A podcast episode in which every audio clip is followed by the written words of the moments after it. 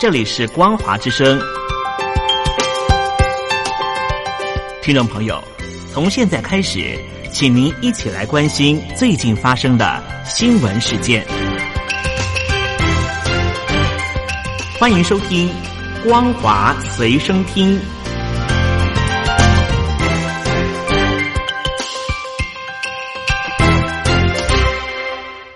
各位听众朋友，您好，欢迎收听《光华随身听》，我是苏燕。首先带您关心，中共国务院副总理刘鹤今天上午和美国财政部长耶伦举行视讯通话，双方表示中美经济关系十分重要。这是刘鹤继五月二十七号和美国贸易代表戴奇通话后，再一次和美国高层官员对话。中共官媒新华社报道。中共中央政治局委员、中美全面经济对话中方领衔者刘鹤二号上午和美国财政部长耶伦举行视讯通话。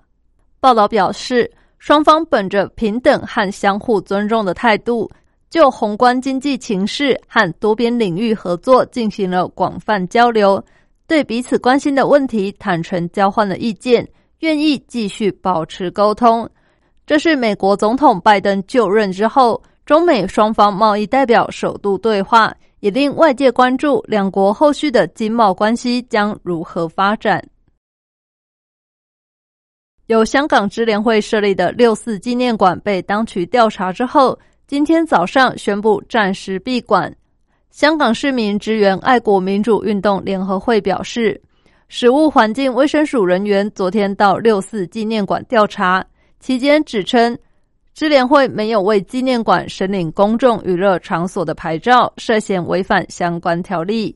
馆方管理委员会经过商议之后，认为需要就事件咨询法律意见，同时也为了保障工作人员及参观者的安全，决定暂时关闭纪念馆，直到另行通知为止。支联会表示，面对当前困难的政治形势。仍然深信香港人无忘六四的情怀是不会消失的，并基于港人以智慧、灵活、坚毅的精神，在合法、安全、和平、理性的情况下，用自己的方式，在合适的时间和地点悼念六四。中国海关总署今天通报，一年来查处的不合格进口儿童用品。此前，因为新疆棉风波在大陆遭到抵制的瑞典服饰品牌 H&M、美国运动品牌 Nike、无印良品等等，也都被点名其进口童装质料不合格，可能危害健康。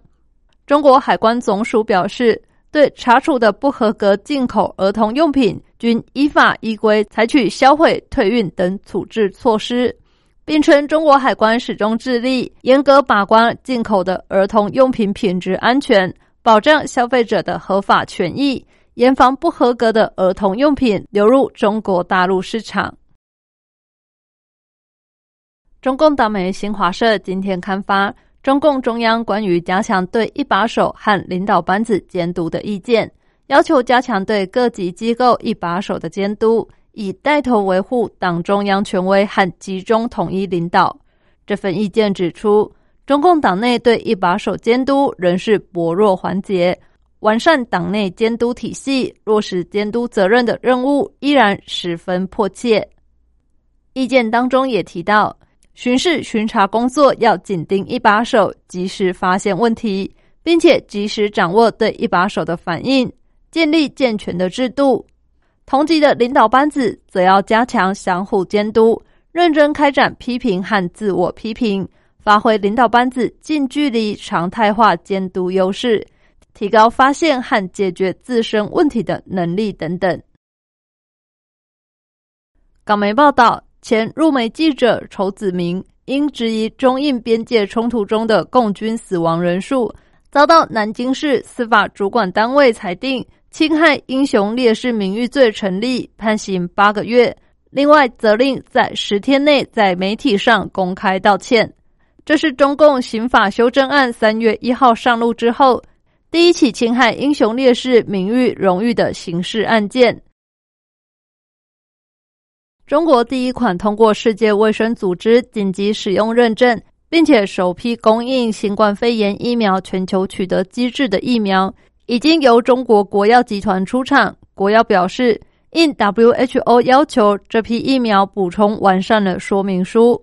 北京日报报道，这款疫苗由中国国药集团旗下的中国生物研制。今年五月七号，国药集团这款疫苗通过 WHO 紧急使用认证，成为中国第一款获得这项认证的疫苗。而国药也表示，这批疫苗有几处更新，包括采用全新的全英文包装，瓶身贴有标签可以监测环境温度变化，包装上也加印了国际监管的二维码，并且依照 WHO 的要求补充完善了疫苗的说明书。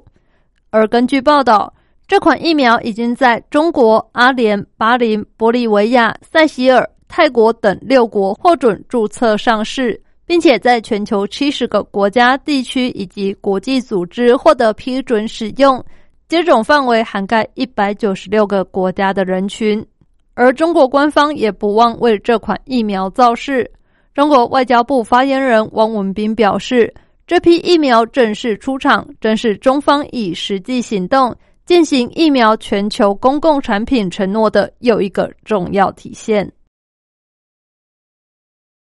美国国会及行政部门中国问题委员会去函美国国家篮球协会球员工会，呼吁球星停止为使用新疆棉的中国运动品牌代言，因为这些品牌涉嫌强迫劳动。信函指出，继续和使用新疆棉的企业维持商业关系，将对 NBA 球员和 NBA 的声誉带来风险。美国政府已经认定中国在新疆从事种族灭绝并违反人权，禁止新疆棉花产品进口。NBA 和球员不应该代言，成为严重侵犯人权的共犯。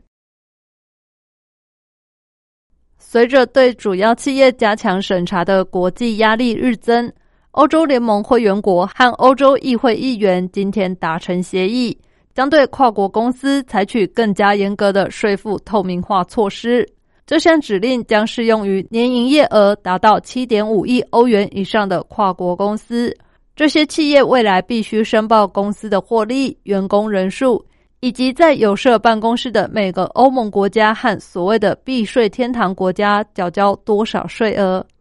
这项提议已经获得协商同意。但是还需要欧洲议会全席议员正式通过，也需要欧盟理事会的批准。不过，目前担任欧盟理事会半年轮值主席的葡萄牙还是力主，强制要求企业做出国别报告，这是迈向税务正义的重要一步。